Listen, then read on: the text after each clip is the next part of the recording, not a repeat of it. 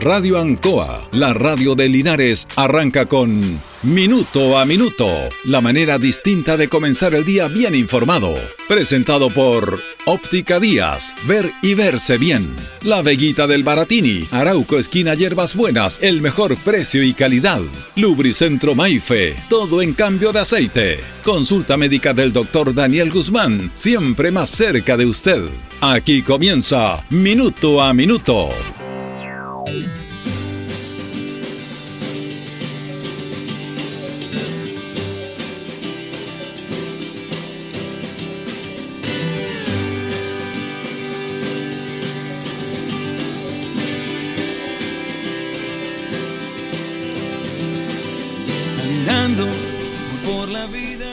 Eh, en el mundo actual eh, se produce una contradicción muy especial entre el aspecto laboral, político, económico, que tiene que ver con el mundo privado y el mundo público.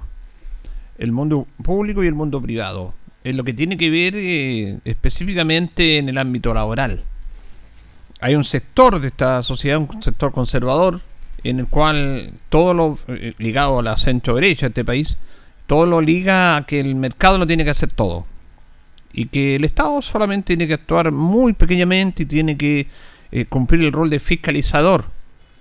Y se enojan cuando el Estado inyecta recursos, eh, que dice que las platas del Estado son malgastadas, que el impuesto de todos los chilenos no es bien invertido, y siempre se propone esto de el privado que haga todo. Entonces hay eh, un extremo y hay otros que abogan, otros sectores políticos, de que el Estado tiene que invertir, que el Estado es una fuente importante de inversión en obras, en obras públicas y con ello deriva en, el aspecto laboral. Entonces hay un debate ahí que a veces es, la verdad, Vicentino, no, no llega a ninguna parte. Lo importante de esto, y que se ve poco y que se debería trabajar en ese sentido, es que hay una alianza entre el mundo público y el mundo privado.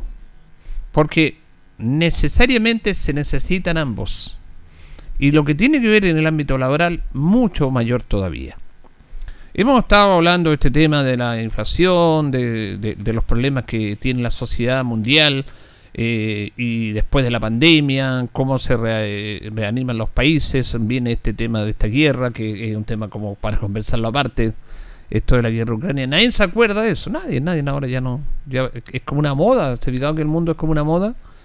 Nadie se acuerda de eso, de abordarlo seriamente, del drama que están viviendo muchos, muchos ucranianos que están siendo despojados de su país y que hay algo que en el cual ellos dicen, bueno, esta guerra es básicamente porque ellos no querían entrar a la OTAN, querían ser parte de un proceso que la Unión Soviética dice que no podía aceptarse porque la Unión Soviética había entregado mucho, tanto es así que la Unión Soviética terminó como país, ahora es Rusia. Pero los amigos de Ucrania, empezando por Estados Unidos, empezando por Estados Unidos, le dijeron que no se preocupe. Bueno, ahora, ahora díganle a ellos cómo se preocupan. Muertes de niños y civiles inocentes. Y los amigos de Ucrania no hacen nada. Excepto, claro, le envían armas le envían armas para que ellos mueran allá. Entonces, no, no hay problema, yo le mandamos armas. Le envían armas porque el, negocio de las armas para Estados Unidos es lo más importante. Es parte importante de su economía. Pero no me voy a meter en eso porque esto es como una editorial aparte, ¿ah? Para que en estos días vamos a conversar de eso. Solamente quería hacer un paréntesis respecto a esta cosa increíble que cómo se maneja este mundo actual. Bueno, la alianza privada y la alianza eh, pública debe ser un factor súper importante de desarrollo para nuestro país. Tienen que dejarse de lado estas vicentinas disputas ideológicas que dependiendo del color político que sea mi sector, mi administración, mi municipio, voy a trabajar con él o no. O voy a hacer una alianza, depende del color político, si es al mío. E, eso no, no corresponde. Aquí lo que hay que pensar es derechamente en ir en apoyo de la comunidad en algo tan elemental como es el ámbito laboral. Linares, todo el mundo está preocupado de esto de la cesantía y todo eso, de los puestos de trabajo cambiados después de la pandemia, pero también recordemos que en nuestra época, en esta época, junio, julio, agosto, son meses muy complejos laboralmente para la ciudad de Linares. Siempre ha sido así. eh, sin todos estos problemas que hemos tenido. Siempre ha sido así. Eh, ha sido más complicado las ventas de los negocios. Nosotros trabajamos con muchos eh, emprendedores.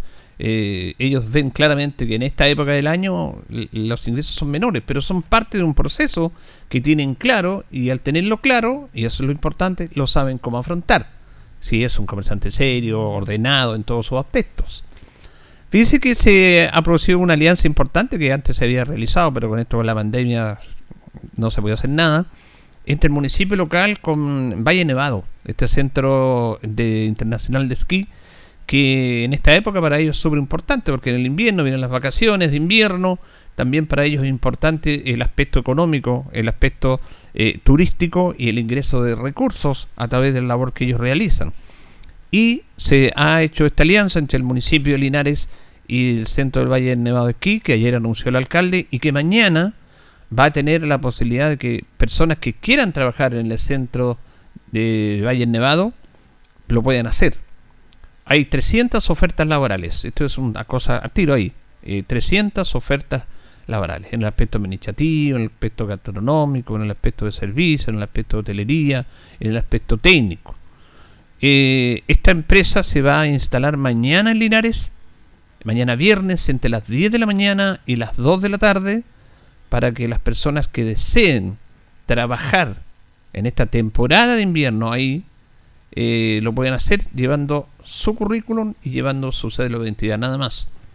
Va a haber una parte importante de una comisión evaluadora que viene de parte de la empresa para ir viendo todos estos temas, para conversarlos con los linarenses que puedan acceder al trabajo a este trabajo, que es un trabajo puntual, pero que es un ingreso económico no menor para las personas que sean favorecidas en este aspecto y que sepan lo que es trabajar a 3.000 metros de altura, porque esto hay que tenerlo claro eh, a los que iban a ir a trabajar. Y hay mucha gente que le gusta esto para trabajar, estudiantes, jóvenes o personas que, que puedan hacerlo en ese sentido, en ese aspecto.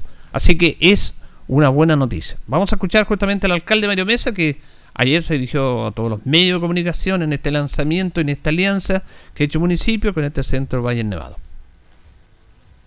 4 de junio, desde las 10 de la mañana y hasta las 2 de la tarde, personal de Valle Nevado estará en nuestra ciudad en el proceso de reclutamiento y selección de personal para esta temporada de invierno 2022. Este es el centro de esquí Valle Nevado, uno de los más grandes de Sudamérica, que está a más de 3.000 metros de altura se necesitan reclutar más de 300 personas para desarrollar múltiples actividades vinculadas con hotelería, alimentos, gastronomía, pistas, servicios técnicos, administración, finanzas y otros asociados. En este proceso de reclutamiento y de selección, esto incluye además, además el traslado, el alojamiento y la alimentación por la temporada de invierno 2022. Por eso creemos que es súper importante fortalecer estas alianzas público-privado, generar puestos de trabajo a más de 300 personas en este invierno 2022 en uno de los centros de esquí más importantes de Sudamérica y por eso la invitación la extendemos para que se presenten con su currículum o bien su cédula de identidad este día viernes 24 de junio desde las 10 de la mañana y hasta las 2 de la tarde en este salón de honor porque se requiere reclutar y seleccionar a la brevedad a personas para que quieran trabajar en esta temporada de invierno 2022 en Valle Nevado. Bueno, esta es la invitación que hace el alcalde a los linarenses, porque esta empresa va a estar mañana, desde las 10 de la mañana hasta las 2 de la tarde, en el segundo piso, Salón de Honor de la Municipalidad, haciendo todo este proceso de recibir los antecedentes, los currículums y hacer el proceso de selección para que 300 linarenses puedan trabajar ahí. Eh, ¿Cómo hacer este proceso de selección? Eh, bueno, ¿qué es lo que ofrece esta empresa? Eh, se amplía en esto el alcalde Mario Mesa. Eh, ¿Se requiere o no tener habilidades con el esquí? Eso es un cuento aparte porque también se ofrecen puestos vinculados con la hotelería como tal, con la gastronomía, con eh, bebidas, eh, con gerencia, administración y finanzas, es decir, personal técnico, no técnico, auxiliar, puestos de gastronomía, hotelería. Por eso es importante que se extienda particularmente a todas las personas jóvenes que en esta temporada de invierno 2022 puedan tener una oportunidad laboral. Va a estar Valle Nevado en el Salón de Honor de la Municipalidad este día viernes, 10 de la mañana hasta las 2 de la tarde, viernes 24 de junio. Así es, está extendida entonces esta invitación para las personas que quieran laborar, laborar en este ámbito, que tienen que saber lo que es, es un centro internacional de esquí, se trabaja a 3.000 metros de altura, es una buena posibilidad económica, usted puede en varios aspectos trabajar, en servicio, hotelería, gastronomía, eh, finanzas, administrativos, técnicos, así que está esa posibilidad. Y, y más allá de esto, yo quiero destacar esta alianza porque eh, bueno, estas noticias se destacan poco, se destaca más lo negativo, que se tiene que destacar todo, conversar todo, que es lo que reitero, en vez de que siempre hay una disputa entre el mundo público y el mundo privado, quién es mejor, quién lo hace mejor, no, todos lo hacen bien. Hay que saber entender y saber unar y aunar estas dos instancias importantes que generan puestos de empleo. Y esto es, es bueno destacarlo porque se tiene que seguir manifestando esto. También Recordemos que el municipio hizo una alianza estratégica con una importante empresa de transportes de Linares, la empresa San Gabriel, que era como poco conocida por la gran mayoría de la comunidad, pero que a través de su visibilización y su apoyo a Deportes Linares se ha hecho más conocida esta empresa que es súper importante, que transporta, la verdad que trabaja con muchas empresas del retail, y ellos hicieron algo importante que es darle la posibilidad a mujeres, a 22 mujeres, para que sean parte de esa empresa como conductoras de sus vehículos, de sus camiones. Se hizo una selección, participaron muchísimas mujeres, se está haciendo una capacitación para ya pronto que estas mujeres empiezan a ser parte de la empresa San Gabriel. Linarenses, mujeres conduciendo estos tremendos camiones a través de este proceso, de esta capacitación, de esta profesionalización que ellas tienen, del que le entrega esta empresa a través de una alianza entre la Municipalidad de Linares y la empresa San Gabriel. Esa es la manera que se tiene de poder progresar, de poder hacer cosas, y estas alianzas estratégicas no miran el aspecto ideológico, no miran el aspecto político, no miran la mezquindad de quien lo hace bien y quien lo hace mal, miden solamente la posibilidad de apoyar y otorgar oportunidades laborales a gente de nuestra zona. Es la única manera en que las cosas funcionen. Porque el mundo privado tiene un techo, el mundo público tiene un techo, pero a través de estas alianzas se pueden hacer muchos aspectos. No solamente en el ámbito que tiene que ver con lo laboral. A mí me sorprende que, no me sorprende, conociendo la cultura nuestra, eh, que se aproveche en el buen sentido digo aprovechar, porque hay otro tipo de aprovechamiento, aprovechamiento que se mira mal. Eh, el aprovechamiento eh, me sorprende de que muchas grandes empresas que estén aquí trabajen para su aspecto económico, para sus trabajadores y para nadie más.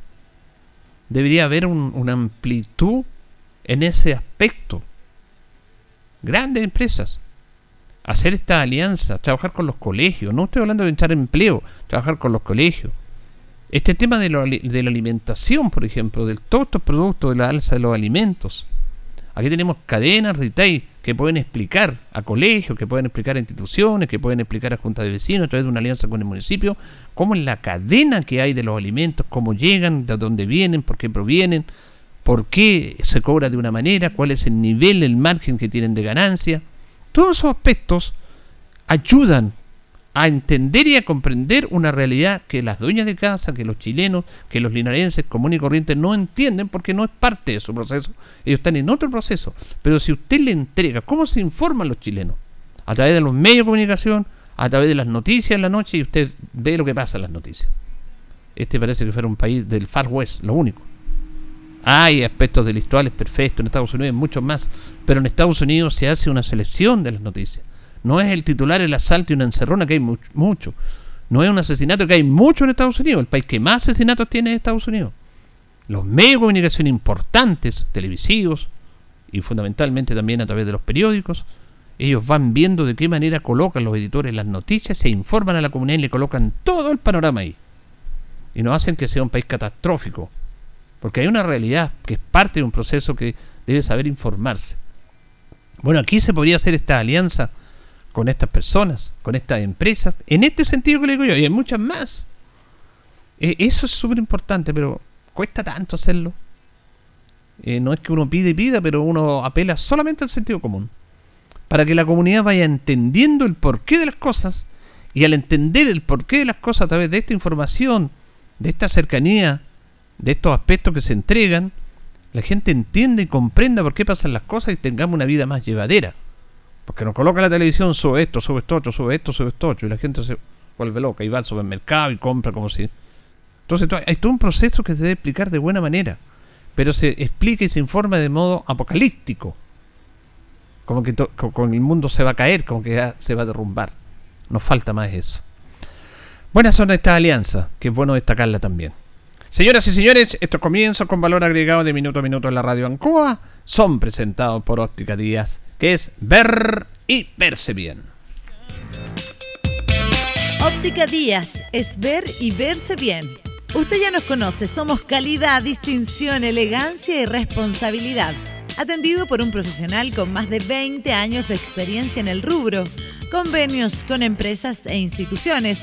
Marcamos la diferencia. Óptica Díaz es ver y verse bien. Buenos días, buenos días, gusto saludarlo minuto a minuto en la radio Ancoa. Estamos con don Carlos Agurto ahí en la coordinación. Hoy día jueves 23, jueves 23 de junio. Saludamos a los Marcial que están de neumáticos el día 174 del año. Eh, tenemos 11 grados de temperatura, con una máxima de 13, con viento y lluvia moderada en nuestra ciudad de Linares. Eh, vamos a ir a un contacto telefónico, pero eh, vamos a ir primero con el contacto telefónico. Tenemos en la línea al concejal Marco Ávila. ¿Cómo está, concejal? Muy buenos días. Don Julio, muy buenos días. Un gusto saludarlo. Saludar también afectuosamente a todos quienes escuchan la radio esta hora. Lluvioso día linarense, y con un poco de viento además. Acá estamos disponibles para el diálogo, don Julio. Estamos en invierno, pues señora, es parte de esta época del año. Pues, Lo que pasa es que estamos ya menos acostumbrados que cada vez que yo nos asustamos. Pues. claro, yo disfruto en este tiempo, ¿ah? porque esta, esta es mi, mi estación del año preferida. Prefiero el invierno, prefiero la lluvia y eh, ya con los años uno empieza a aprovecharlo de otra forma, digamos. Pero el tiempo que fui scout nos encantaba estar en, de campamento con lluvia, era, era una experiencia muy, muy interesante. Bueno, interesante, tenía idea que había sido scout, ¿eh? sí, pues fui incluso, incluso director de distrito en su momento, yo me formé en la rama ruta en esos años. Tengo eh, mi formación en la institución en la rama ruta, en los jóvenes de 15 a 19 años en ese tiempo. Qué bueno. Una vez scout, siempre scout, dicen por ahí, no, se, no se nos quita. Y eso también eh, tiene que ver con un aspecto importante en la vida de las personas, el ser humano, en la juventud, que van formando también situaciones, valores, responsabilidades. Es muy interesante eso. Sin duda, sin duda. Yo siempre lo planteo así. Yo creo que la institución J Scout de Chile y, y, y las personas que me encontré durante ese tiempo forjaron en gran medida lo que, lo que soy hoy, digamos. parte de la mirada de sociedad que tengo, eh, parte del trabajo social que uno ejerce permanentemente es un poco de lo que de lo que conoció en aquel tiempo siendo scout. Eh, nosotros eh, practicábamos mucho el trabajo voluntario en aquel tiempo. Específicamente recuerdo la escuela del Culmen, estuvimos muchas veces ahí colaborando con la construcción de baños, pintura, etcétera. Pero una muy buena experiencia, una muy buena experiencia que sin duda me entregó herramientas para lo que soy hoy día. Eso me parece bien que se reconozca. Eh, ¿Concejal, tuvieron consejo ayer? Estuvimos en consejo ayer, sí, efectivamente, eh, analizando en la práctica puntos relacionados con las temáticas abordadas al interior de las comisiones, control, eh, tránsito, educación, etcétera, y un par de subvenciones extraordinarias que fueron las que ingresaron ayer. Contento porque eh, se aprobaron subvenciones que uno va monitoreando de cierta manera, por ejemplo, para el sector de San Víctor Álamo, y, nuestra dirigente, la señora Ana Moya, ingresó una solicitud de subvención para la compra de algunos implementos relacionados con el trabajo que ejerce la, que desarrolla en la capilla de San Víctor Álamo. Así que contento, 500 mil pesos ellos van a poder comprar hervidores, eh, losa, teteras, una estufa gas que es tan necesario. Y ahí es importante porque hace eh, dos, dos años y medio atrás me da la impresión hicimos un compromiso con la señora Ana, eh, luego de formar la organización, eh, de que no los íbamos a dejar solos y hoy día ya encontramos un resultado y pueden adquirir algunos, algunos bienes que son tan necesarios para el desarrollo de sus actividades. Pero ayer en la práctica solo se abordó eso eh, hemos estado haciendo fuerza para tratar de observar al interior del Consejo este informe final de Contraloría, el 682. Yo específicamente lo planteé en el seno del Consejo cuando el señor secretario nos entregó este informe, que se fijara fecha para abordarlo eh, al interior del seno del Consejo, pero no hemos tenido respuesta del señor alcalde hasta el momento. Eso justamente le, iba, le iba a preguntar en relación a los resultados de este informe que emitió Contraloría y que lo hemos enterado nosotros a través de los medios, a través de las informaciones, y que ustedes como concejales deberían informarse a través de lo que se le entrega al interior del consejo propiamente tal. Usted dice que no se le ha informado esto, eh, van a pedir que tenga más informaciones. ¿Y cómo toma usted este informe? Sí, a ver, este, este informe se entregó al seno del consejo. Ah, ya. Eh, sí, se entregó, se entregó a través de oficio y a través de un, de un CD en la práctica que contenía la información relacionada con el, con el informe 682. Lo que solicitamos en su momento, y lo que se le solicitó este concejal al señor alcalde, es que este informe, por lo preocupante de los antecedentes que se entregan en el mismo, se abordara en el Consejo mismo. Es decir, abordáramos o, impulsáramos el desarrollo de un Consejo extraordinario. Incluso yo se lo planteé de esa forma. Le dije, mire, eh, desarrollemos un consejo extraordinario para abordar este tema en específico, porque nosotros tenemos una herramienta también para autoconvocarnos, pero le planteé que no era necesario, que la idea era que él tuviera la voluntad para abordar eh, las temáticas relacionadas en este informe, pero no hemos tenido respuesta hasta el momento, hasta que esta semana ya los antecedentes relacionados con el informe salieron a la luz pública. Ahora, si usted me pregunta cuál es mi mirada, es preocupante, extremadamente preocupante eh, Contraloría eh, entrega antecedentes relacionados con irregularidades que son extremadamente graves y que mi impresión es que no deben quedar impunes desde lo administrativo, incluso desde lo, penal. Yo creo que aquí debe mirarse un poquito más allá y se deben buscar las responsabilidades que corresponden. Ya, usted apunta eso, usted apunta porque leyendo lo, que dice la municipalidad, que ha sido vocera la municipalidad en este caso por parte de la asesora jurídica, dice que todas estas situaciones están, que Contraloría está en su derecho, por supuesto, a hacer esta, eh, estas fiscalizaciones, eh, y además que están subsanadas todo esto, pero ustedes eh, persiguen responsabilidades administrativas y más administrativas penales. Claro, lo que pasa es que Contraloría lo plantea, lo plantea claramente, dice que aquí deben impulsarse los sumarios correspondientes y buscarse las responsabilidades correspondientes de los funcionarios que eh, desarrollaron tareas que en la práctica no corresponden. Eh, ahora, si usted me lo pregunta, yo creo que en toda situación donde existen antecedentes relacionados con el movimiento de dinero que no corresponde, yo creo que también la justicia debe analizarlo. ¿Es pertinente o no una sanción? ¿Es preocupante, un Julio? Muy preocupante que con dineros de todos los linarenses se hayan pagado 139 millones de pesos en intereses por el retraso en el pago de las cotizaciones previsionales de los funcionarios del DAEM. Y a lo mejor uno puede entender, a lo mejor los dineros se retrasaron, a lo mejor las transferencias por parte del Ministerio de Educación no llegaron a tiempo, lo que tampoco es así porque el mismo informe de Contraloría muestra en qué plazo llegaron las subvenciones, por lo tanto esa explicación tampoco procede, pero uno lo podría entender. Lo que no puede entender don Julio es la compra que se realizó en materiales de aseo, insumos de aseo, eh, implementos de aseo, para los jardines BTF. Es decir, teníamos un presupuesto de 30 millones de pesos para los años 2018-2020 y se compran insumos por un equivalente a 159 millones de pesos. Se sobrepasa el presupuesto en un 432%. Eso no es un error. Eso se hizo absolutamente sabiendo lo que se estaba haciendo. Y yo creo que ahí se deben perseguir las responsabilidades que corresponden. Ahora, si usted me pregunta más allá, más allá me lo permite, yo creo que en nuestro Departamento de Educación, específicamente en el DAEM, estamos con una serie de problemas que es necesario abordarla. El señor alcalde debe tomar decisiones lo más rápido posible respecto de lo que está sucediendo en el, en el DAEM. Es decir, yo hoy día, incluso como concejal, me planteo respecto de la pertinencia de la dirección del DAEM. ¿Es pertinente la actual eh, dirección del DAEM? Y ese es un análisis que debe hacer el señor alcalde. Ahora, si uno toma las palabras de la asesora jurídica, no todo está resuelto. Contraloría le entrega solicitudes al señor alcalde respecto de la licitación de la biblioteca municipal, por ejemplo.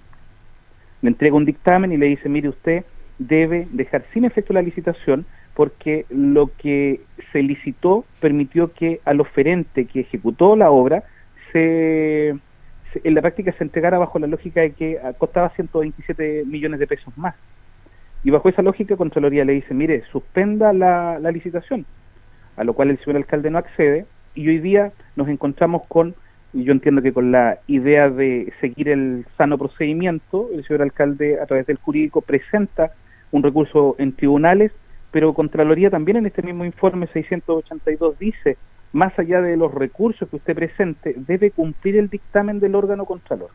Por lo tanto, ahí hay que hacer un llamado claro y fuerte, don Julio, respecto de que las instituciones son para respetarlas. Las, los dictámenes que entregan estas organizaciones, estas instituciones en la práctica, deben respetarse y deben hacerse cumplir. en ese caso de Contraloría, yo seguí ese caso de la biblioteca, si hubiéramos seguido ese dictamen no tendríamos biblioteca. Sí, justamente, pero lo que pasa es que todas estas cosas eh, deben, deben ir de la mano de lo legal, por lo tanto, yo vuelvo a plantear, yo creo que las instituciones en este caso deben respetarse y si las miradas respecto de los procedimientos tienen algún vicio, debe observarse ese vicio en específico, más allá de la necesidad. Eh, bajo esa lógica nosotros podríamos estar adquiriendo bienes bajo la necesidad de, contar con ellos, pero no observando lo que plantea la ley, y ahí yo creo que también tenemos un problema. Yo creo que cada una de estas cosas que se van eh, desarrollando, cada una de estas iniciativas que se van desarrollando al interior del municipio, deben ir muy de la mano con lo legal. Y así nosotros hemos estado muy atentos respecto de eh, situaciones muy similares. Nos encontramos con algo bastante similar en algún momento en la licitación de las áreas verdes, no sé si usted lo recuerda, eh, en donde la gran mayoría de nosotros dijimos, no, mire, aquí no vamos a estar de acuerdo para una licitación por 1.500 millones de pesos. entonces, yo creo que cada una de estas situaciones deben en definitiva, contar con la mirada muy, muy en detalle de parte del señor alcalde, que es quien dirige la gestión de nuestro municipio, porque son extremadamente preocupantes, don Julio. No solo dañan nuestra imagen como ciudad, sino que también dañan la imagen de la ilustre municipalidad de Linares, que a todos nosotros nos interesa. Claro, y usted como rol, como fiscalizador, me parece bien que levante la voz en este aspecto. Eh, concejal Marco Ávila, le quería agradecer este contacto con los auditores en esta mañana de día jueves de minuto a minuto. Gracias, don Marco un afectuoso abrazo, cuídese mucho y también un afectuoso saludo a todos los vecinos y vecinas de Linares. esté muy bien. Igual, buenos días. Ahí teníamos al concejal Marco Ávila conversando con los auditores de Minuto a Minuto en relación a este tema del informe de Contraloría, que ellos lo tenían, pero lo que decía de que se tiene que abordar el alcalde respecto a este tema, todas estas observaciones, conversadas al interior del Consejo. Eh, vamos con nuestro patrocinador, don Carlos. Eh, ya son las 8 de la mañana con 28 minutos y luego continuamos.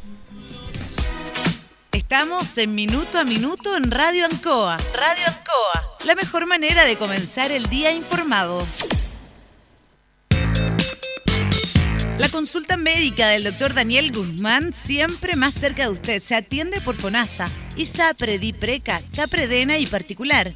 Se hacen lavados de oídos. El doctor Daniel Guzmán lo espera en Kutzmoller 333 frente a la plaza.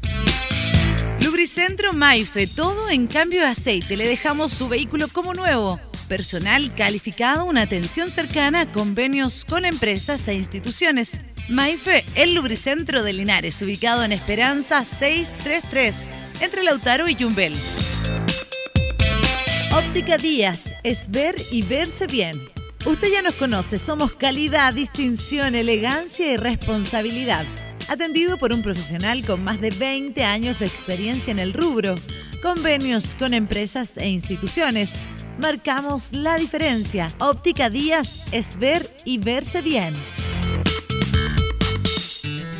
Vamos con eh, las efemérides eh, presentadas por Pernos Linares, colocó los 648 el mejor y mayor surtido en perno, tonellería, herramientas, perno de rueda para vehículos, herramientas marca Force, SATA y Total. Atención cercana. Estamos atendiendo de lunes a viernes de 9 a 2 de la tarde y de 4 a 6 de la tarde. Los sábados de 9 y media a 1 de la tarde.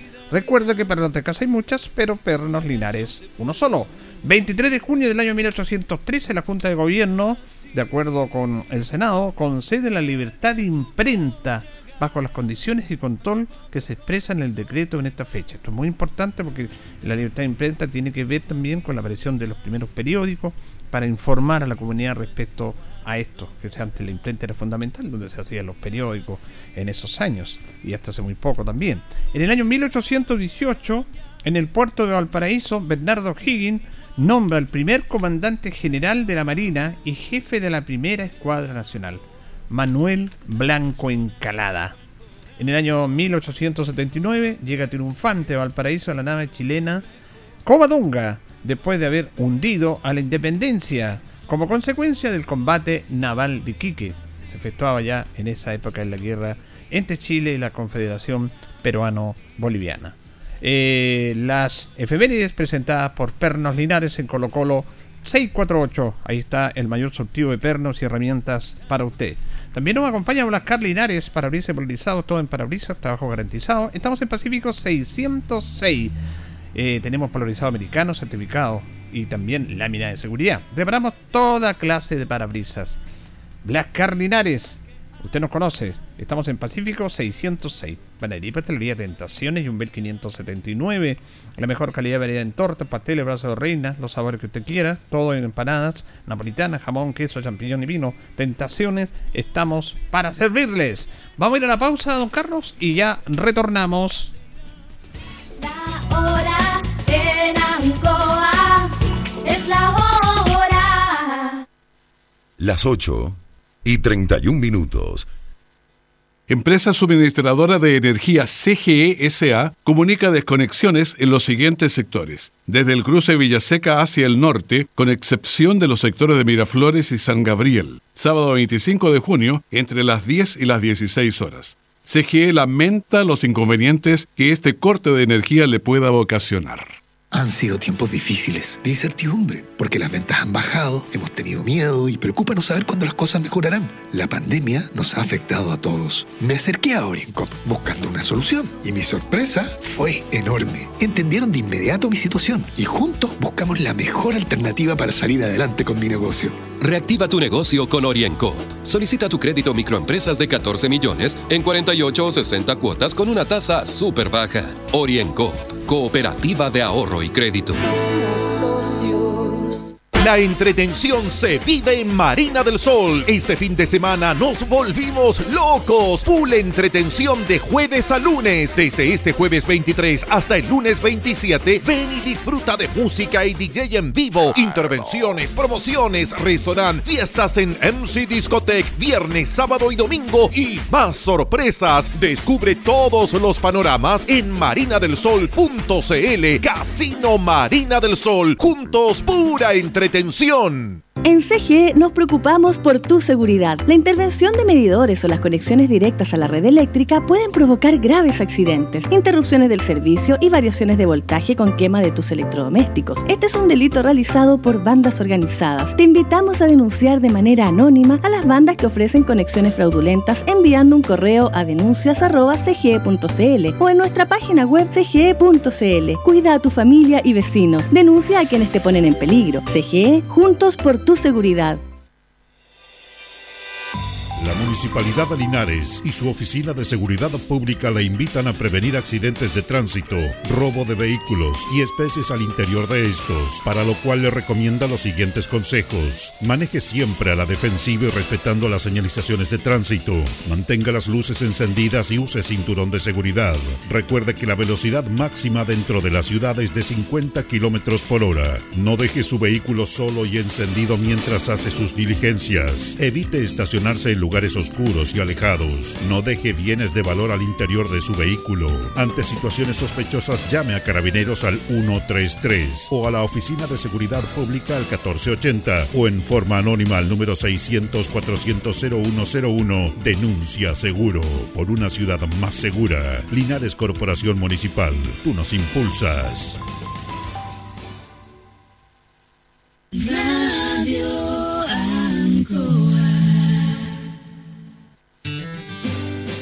continuamos en minuto a minuto en la radio Ancoa. Nos están separando ya 24 minutos de las 9 de la mañana en este día de invierno lluvioso. Vamos a establecer un contacto con la senadora Jimena Rincón, que la tenemos en línea en esta mañana de jueves. ¿Cómo está, senadora? Buenos días.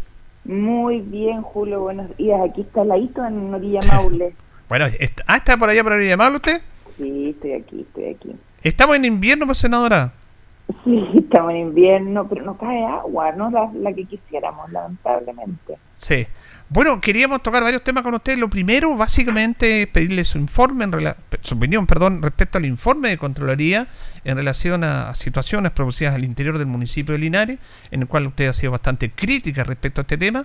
Eh, ¿Por qué no nos cuenta?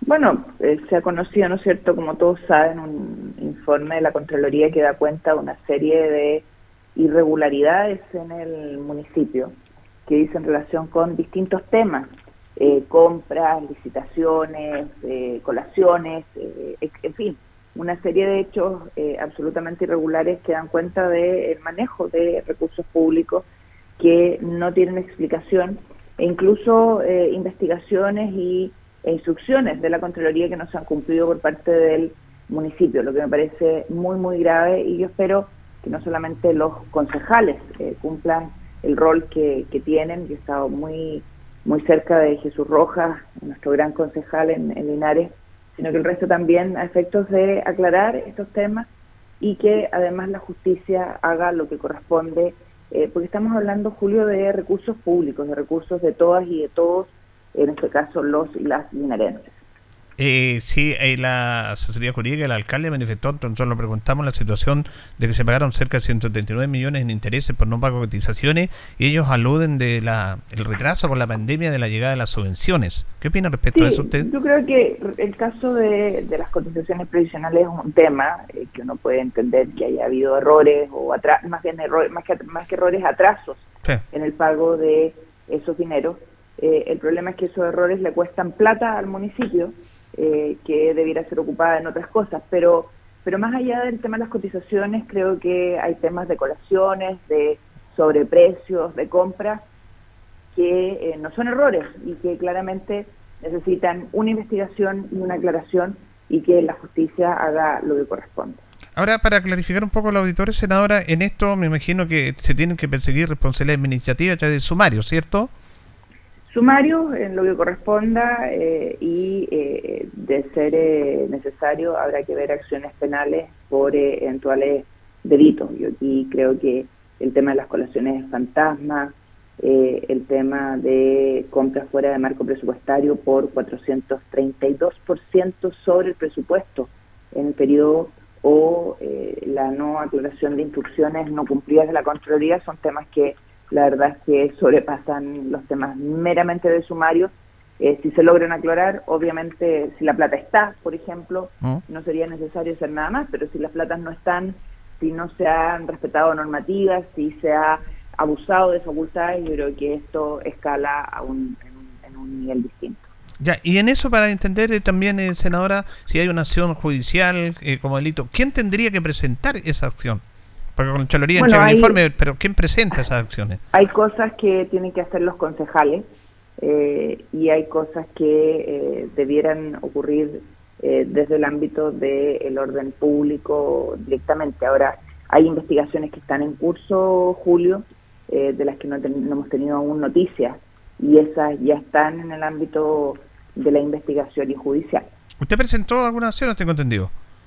Yo hice eh, presentaciones al Consejo de Defensa del Estado, a la Contraloría eh, y a la Fiscalía y nosotros esperamos tener resultados de esas investigaciones también. Creo que cuando se trata de recursos públicos eh, tenemos que actuar con el mayor celo posible. Si las cosas están bien hechas, eh, no hay nada de qué preocuparse. Si las cosas no están bien hechas, obviamente eso trae consecuencias. Ahora usted también, también eh, cuando lo ve al consejo, el concejal Jesús Rojas, los concejales en sí, eh, dice que también ahí como que el consejo debería estar más atento en su rol fiscalizador respecto a estos temas.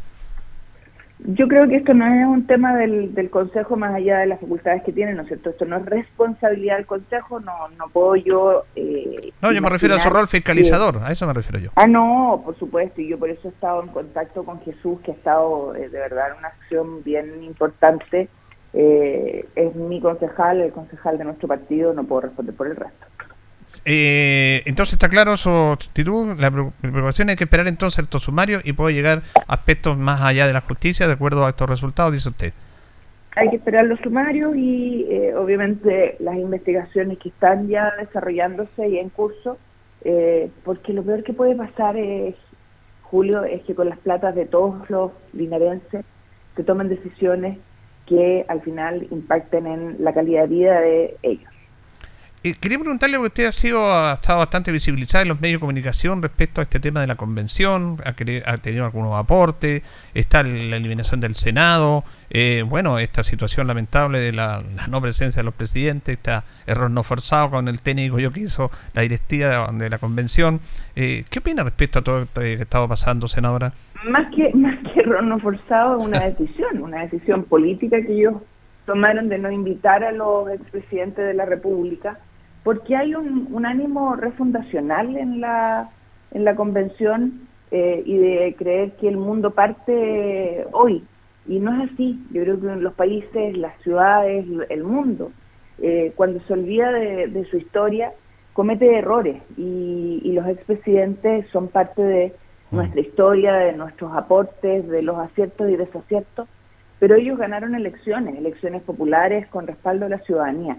Entonces tratar de borrarlos, de, invisibilizarlos, de, no darles el rol que les corresponde, eh, a mí me parece un, error eh, gravísimo, pero es parte de una estrategia y un, un diseño que eh, tiene la convención y que yo creo que al final lleva a tener un texto que hoy día nos divide como, como país, nos divide, no es un texto que una, y yo quiero dar el ejemplo de España, España en el 78 después de terminar la dictadura de Franco, eh, hace un proceso constituyente, elige a sus constituyentes, hombres y mujeres, y eh, presenta al país un texto que es votado por el 92% del electorado y que obtiene en, ese, en esa masa de votantes el 98% del respaldo, o sea, prácticamente unánime.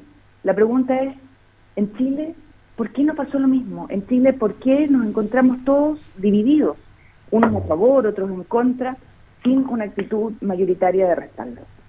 Es difícil porque en el tiempo de Franco, como dice usted, lo habló muy bien, era distinto el proceso, se venía saliendo de una dictadura y había más unión respecto a cambiar todos estos estos estrechos que habían durante tantos años de dictadura. Pero, pero el 78% de los ciudadanos dijo en Chile que quería una nueva constitución. Entonces, claro, no estábamos saliendo de una dictadura, pero sí había una inmensa mayoría eh, que quería un texto nuevo. Y resulta que hoy día estamos divididos. Eh, y eso es una mala noticia para el país. ¿Usted está para prueba el rechazo? Yo estoy eh, aún esperando que nos entreguen el texto definitivo, y ahí voy como en la cuarta versión de, la constituyente. Eh, están dando, entiendo, mañana las últimas normas y cambios, y con eso podré sentarme con un texto final armonizado que me permita decir eh, espero en los próximos días cuál es mi decisión final respecto a algo tan importante como esto para el país. Y finalmente... Esto no es un tema de cómo votan unos y cómo votan otros. Esto es si nos gusta o no nos gusta el texto, si ayuda o no ayuda al Perfecto. Y finalmente le quería preguntar también, porque usted también ha estado impulsando eh, con señor Walker esta situación de los de los cuatro séptimos también, que también ha, motivado una, una polémica respecto a cambio articulado de la Constitución. Sí, el gobierno dice que con la actual constitución no puede avanzar en su programa de gobierno, entonces nosotros dijimos, bueno, hay cambios eh, que se necesitan porque la nueva constitución primero tiene que ver si, si la prueba de la blancura es aprobada o no por el país, y segundo, eh, si eso no ocurre, va a tener que continuamos un proceso para tener una nueva constitución, pero hay que avanzar en los temas de salud, de pensiones, eh, de infraestructura, que son temas que importan a la ciudadanía. La gente quiere soluciones hoy día, sobre todo tan sensibles como la salud. Así es.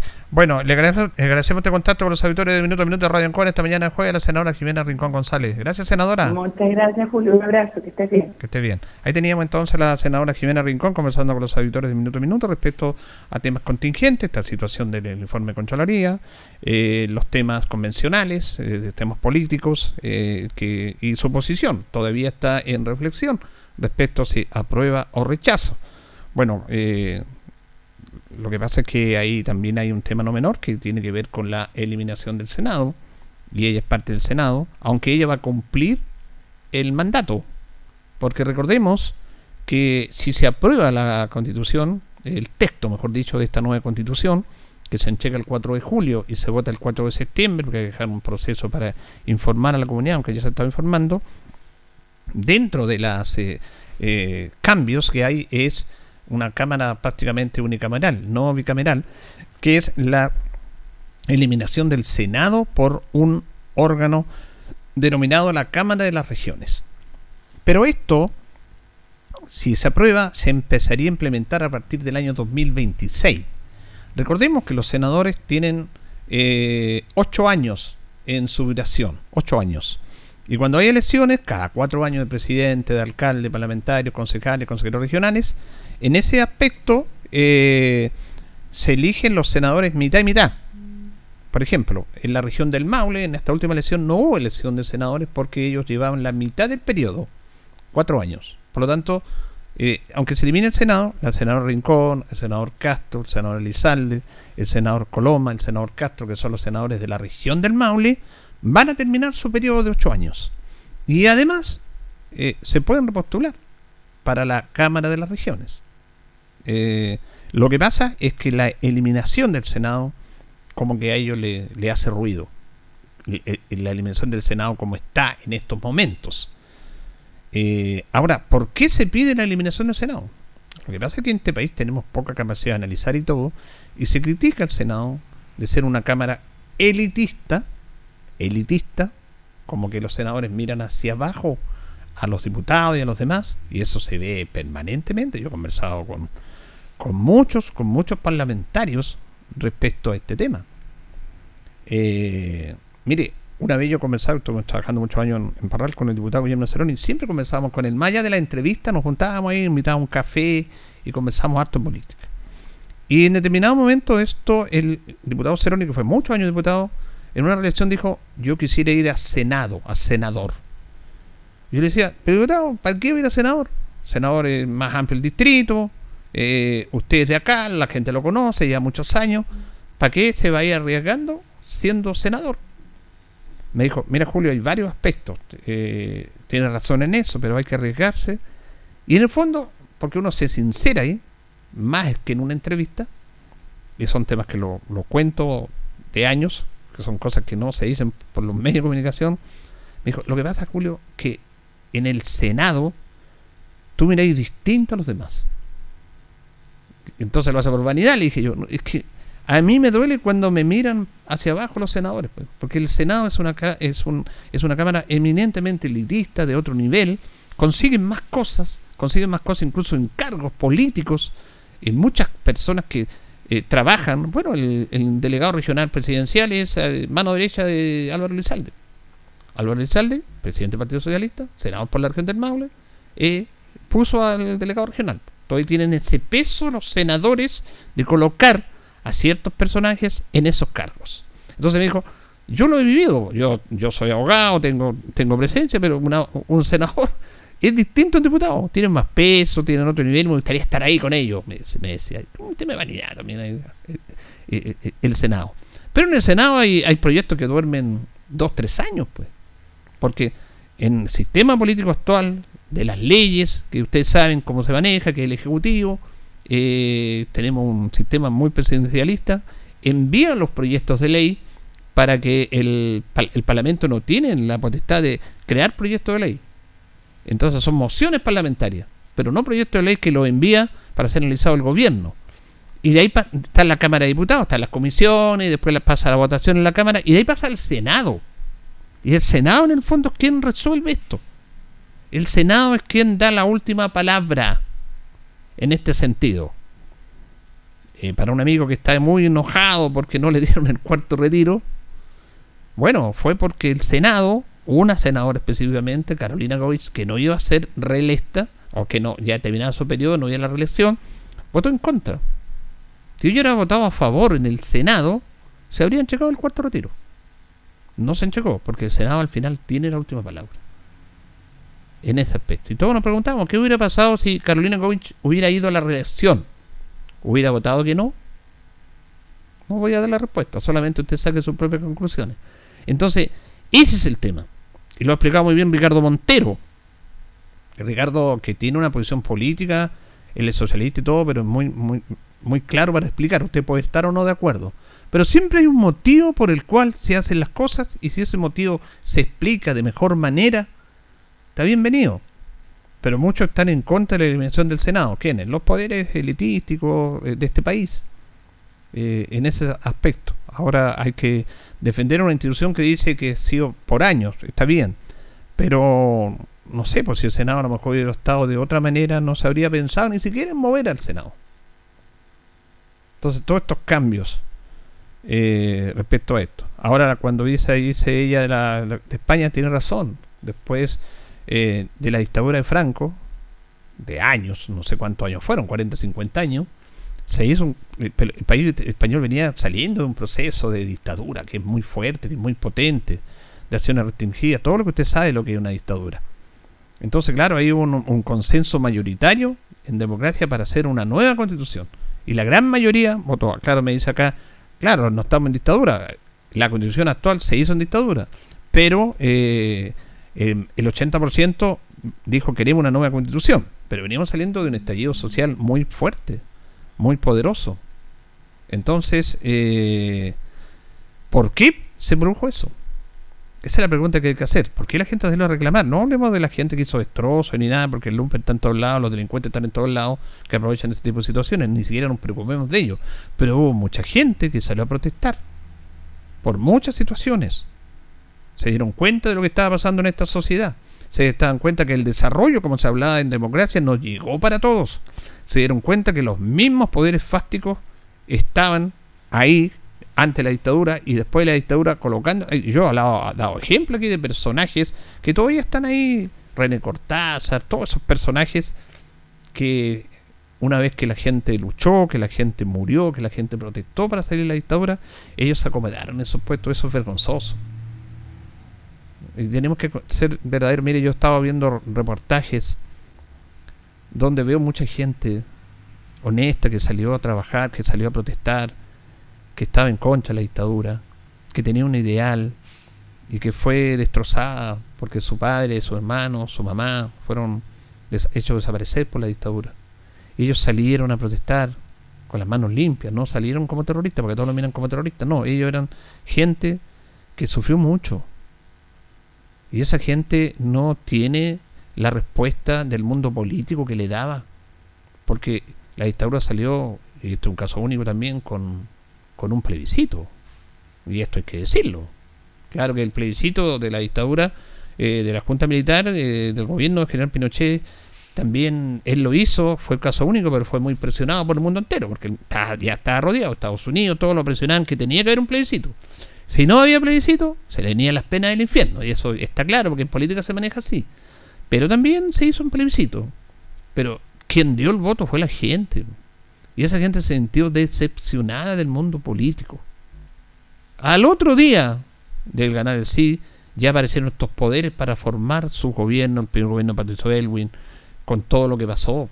Se olvidaron de la gente que, que luchó, que, que fue presa, que fue torturada, que salió a la calle, que dio la cara mientras los políticos estaban escondidos.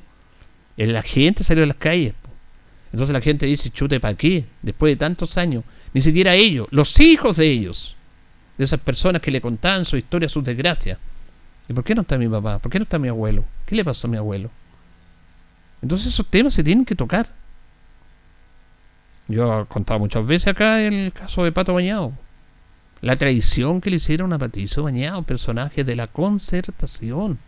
Lo fueron a buscar para que fuera el rostro de la campaña del no, no cobró un solo peso. Él era en contra del gobierno de Allende también. No era un izquierdista ni nada. Era un profesional de gran nivel, credibilidad. Y arriesgó él y su familia a haber sido el rostro del no que fue fundamental para ganar el plebiscito. Y después cuando vuelve la democracia lo toman en cuenta, lo toman ahí, lo, lo echan de televisión nacional. Lo censuraban. Los mismos políticos que se abrazaban, que hablaban contra la dictadura, que mandaban el pueblo a las calles, y que después ya se empezaron a acomodar. No, esto, esto se tiene que conversar. Es una realidad que vivió esta sociedad, así que no me venga con temas aquí.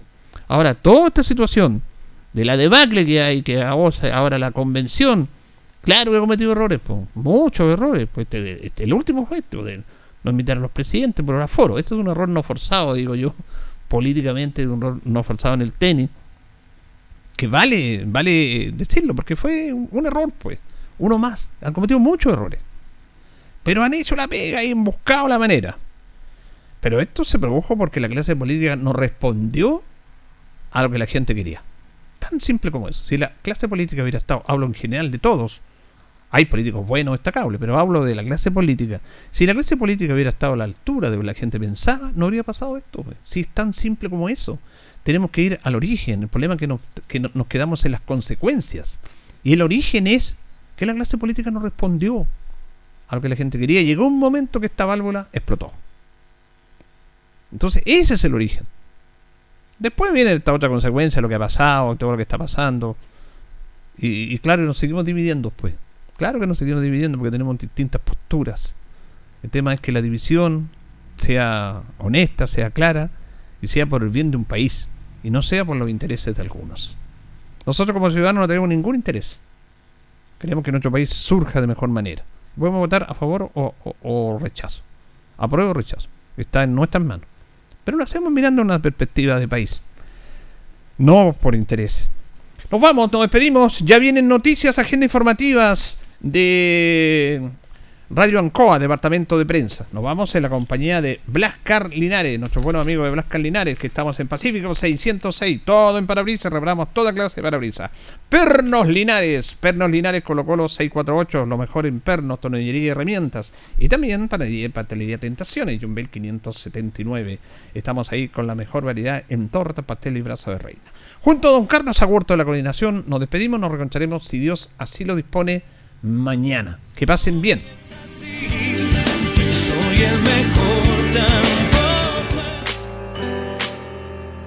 Radio Ancoa 95.7 presentó Minuto a Minuto. Noticias, comentarios, entrevistas y todo lo que a usted le interesa saber. Minuto a Minuto. Gracias por su atención.